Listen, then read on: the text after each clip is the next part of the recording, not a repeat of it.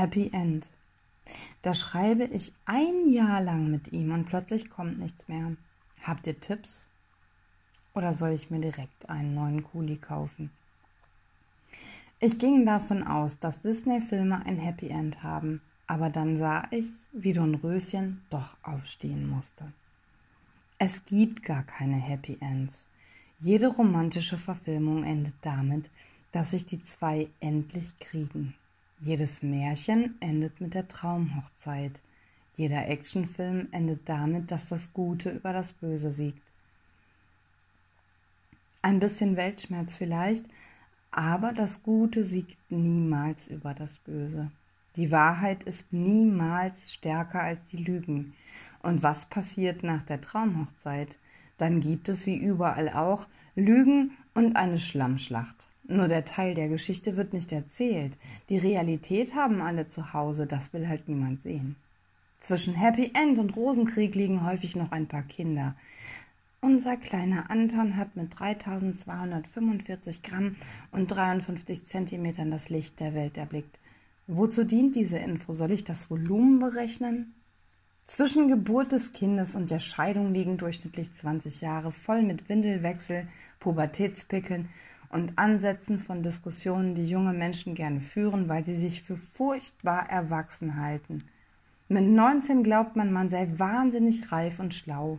Es grenzt ein bisschen an Größenwahn. Dann ist es hilfreich, wenn man schleunigst auf die Nase fällt und bemerkt, dass man so rein gar nichts vom Leben weiß. Es fehlt schlichtweg Lebenserfahrung.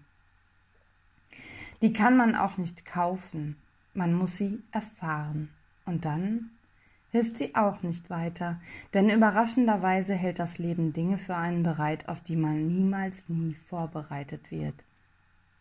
Ich könnte eine Trilogie übers Scheitern schreiben, oder ich schreibe einen Roman darüber, wie man trotz der miesesten Umstände weiterlebt.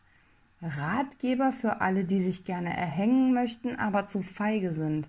Ja, schlimmer geht immer, ich weiß. Dover Tipp. Hilft auch gar nicht weiter wenn man gerade verzweifelt. Das Leben schreibt Kapitel, auf die du keinerlei Einfluss hast. Gerade habe ich aufgehört, mich gegen die Welle zu wehren. Ich trotze ihr nicht weiter, sondern gebe mich hin und nehme an, was ist. Und ich bin der festen Überzeugung, dass dies die lebensrettende Maßnahme ist. Seitdem ich dies entschieden habe, fallen mir Tatsachen vor die Füße, die ich vor einigen Wochen schlichtweg ignoriert habe. Damit ging es mir keineswegs gut. Jetzt geht es mir zwar noch nicht besser, aber es fühlt sich ehrlicher an. Zulassen, dass man schwach ist und Hilfe braucht. Das ist ein verdammt schwerer Schritt, aber ich gehe ihn gerne, denn ich bin mir so einiges schuldig.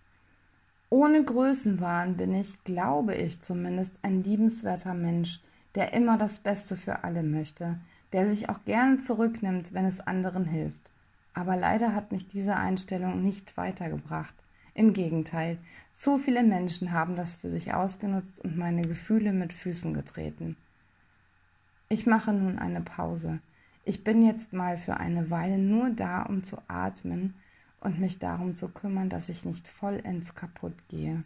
Zur Abwechslung kümmere ich mich nur um mich und darum, dass ich mich wieder freuen und auf tiefstem Herzen lachen kann.